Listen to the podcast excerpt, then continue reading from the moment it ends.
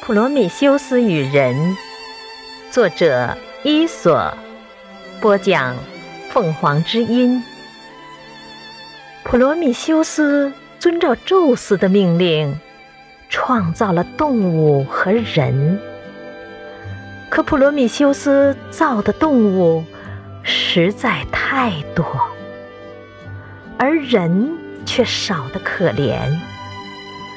宙斯觉得。人为万物之灵，在数量上也不能太少，因此又命令普罗米修斯毁掉一些动物，多创造一些人。普罗米修斯执行了宙斯的命令，毁去了一些动物的外形，把它们更换成人的模样。因此，有些人。仅仅具有人的外形，其内心仍与动物一样。